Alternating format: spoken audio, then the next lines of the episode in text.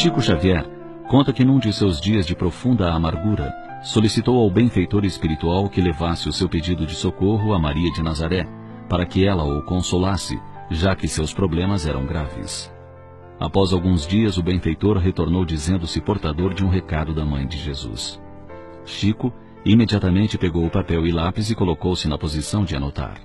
Pode falar, tomarei nota de cada palavra. Emmanuel, benfeitor atencioso, falou-lhe. Anote aí, Chico. Maria me pediu para que trouxesse o seguinte recado. Isso também passará. Ponto final. Chico tomou nota rapidamente e perguntou ao benfeitor: Só isso? E ele respondeu enfatizando: É, Chico. A Mãe Santíssima pediu para dizer-lhe que isso também passará. Como Chico Xavier, muitos de nós, quando visitados pela dor, gostaríamos de receber uma mensagem individual de consolo. Pensando que fomos esquecidos pela divindade, rogamos nos seja concedida uma deferência especial por parte dos benfeitores espirituais. Todavia, Deus tudo sabe e tudo vê. Nada acontece sem seu consentimento. Basta que depositemos confiança em suas soberanas leis. Todas as coisas na terra passam. Os dias de dificuldades passarão. Passarão também os dias de amargura e solidão. As dores e as lágrimas passarão as frustrações que nos fazem chorar, um dia passarão. A saudade do ser querido que se vai na mão da morte passará. Os dias de glórias e triunfos mundanos em que nos julgamos maiores e melhores que os outros, igualmente passarão. Essa vaidade interna que nos faz sentir como o centro do universo, um dia passará.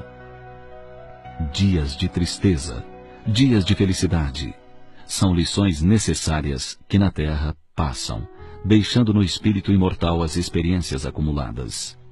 Se hoje para nós é um desses dias repletos de amargura, paremos um instante, elevemos o pensamento ao alto e busquemos a voz suave da Mãe amorosa a nos dizer carinhosamente: Isso também passará. E guardemos a certeza pelas próprias dificuldades já superadas, que não há mal que dure para sempre.